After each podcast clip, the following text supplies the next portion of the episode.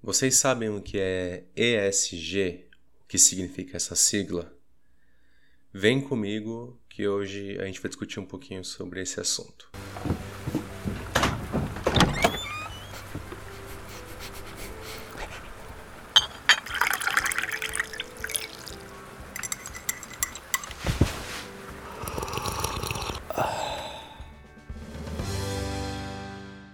Fala galera, beleza? Sejam todos bem-vindos novamente, mais um episódio aqui do 12 Elementos.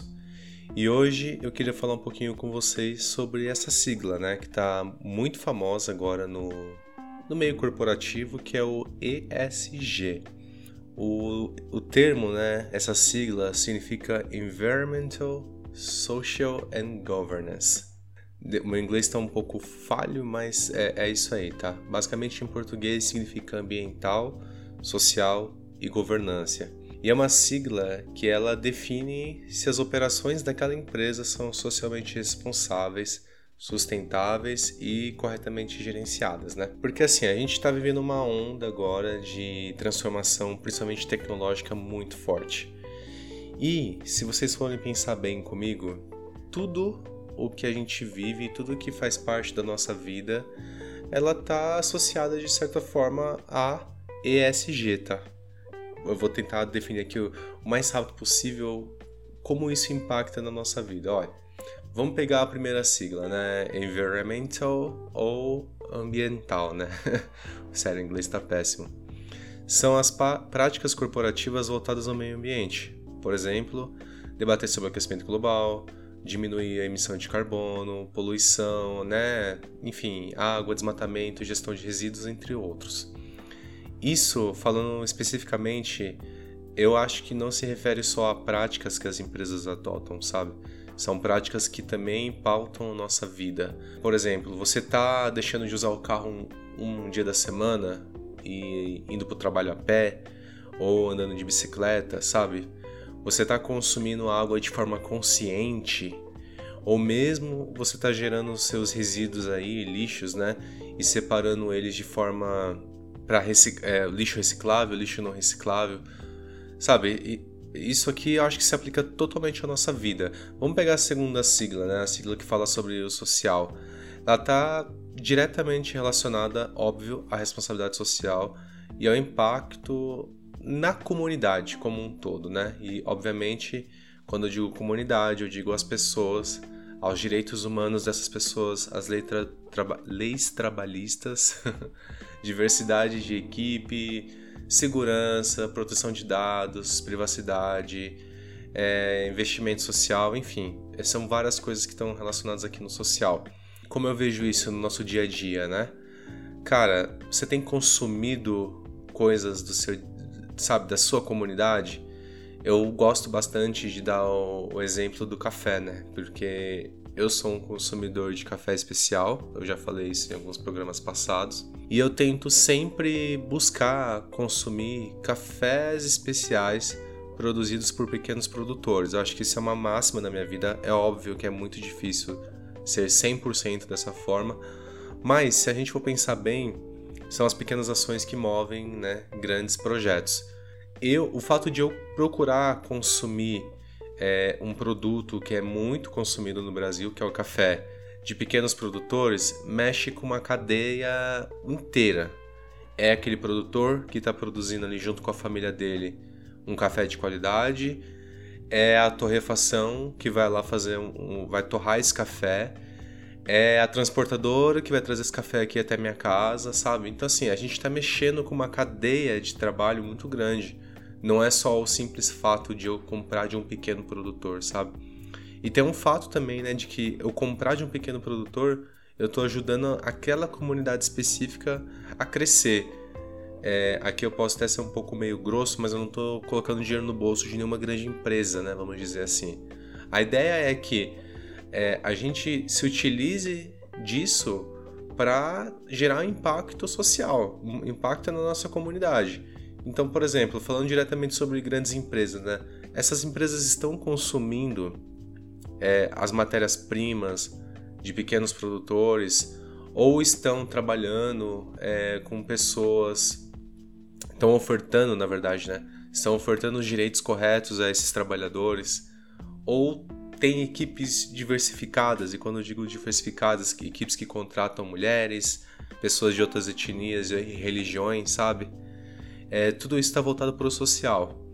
E por último, a governança, né? E isso é novamente está aplicado ali especificamente quando a gente fala do termo governança, a gente está falando de políticas, né? Então, é, conduta corporativa, composição de conselho, práticas anticorrupção, canal de denúncias, auditorias, entre outros.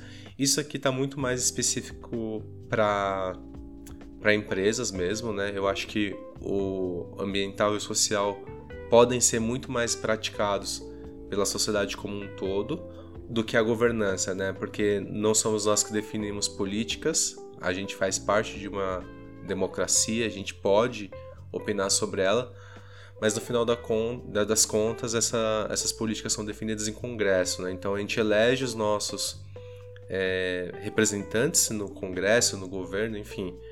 E pensando bem aqui agora, refletindo um pouco com vocês, será que nós estamos elegendo as pessoas que estão de acordo com aquilo que nós praticamos e com aquilo que nós acreditamos? Fica mais, eu acho que um ponto aí cabe bem para a gente pensar nisso, né? Eu acho que é por isso que eu acho tanto que essa sigla ESG ela cabe tanto para nós como pessoas individuais quanto para as empresas, sabe? É, é onde esse termo está muito mais difundido ultimamente. Porque, cara, nesse último agora, pensando aqui com vocês, né? Faz to to total sentido. Eu, eu vou lá, eu elejo um deputado e aquele deputado ele tá fazendo ali, sei lá, um lobby para grandes empresas e ele não tá valorizando o comércio da, da comunidade que elegeu ele, sabe? Então faz total senti sentido a gente pensar na cadeia como um todo, né? Então pensar nas pessoas, no produto, sabe? Quais são as políticas que estão pautando essas práticas. Eu acho que o ESG é um, um termo, é uma prática que deve ser mais difundida, assim, sabe? Deve ser mais conhecida. Um exemplo que eu gosto de, de falar bastante é o celular. Provavelmente você está me escutando aí num serviço de streaming com o seu aparelho celular, talvez usando de um fone de ouvido, né? É, você já chegou a pensar quais são os materiais que compõem esse celular, esse fone de ouvido aí que você está utilizando agora para me ouvir? Ele foi, obviamente, produzido por uma grande empresa Aqui eu vou citar duas, tá? Que são as mais famosas aí do momento, é a Samsung e a Apple, né? É, você já chegou a pesquisar alguma vez quais são os fornecedores da Samsung e da Apple? Você sabe me dizer se esses, se esses fornecedores né, da Samsung e da Apple estão utilizando trabalho escravo ou não, não sabe, para montar esses aparelhos que você está utilizando? Tem um outro assunto que eu gosto bastante também de falar, que é o mundo dos investimentos, né? Provavelmente deve ter alguém aqui que faz algum tipo de investimento. Quando você vai investir o seu dinheiro em algum lugar, você já chegou a pesquisar para saber para onde esse dinheiro está indo?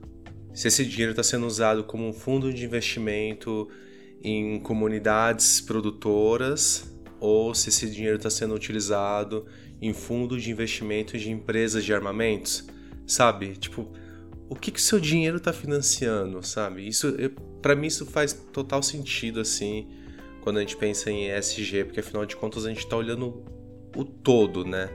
Então a gente precisa olhar também para onde nosso dinheiro está indo, sabe? Porque o seu consumo está financiando uma cadeia de algo.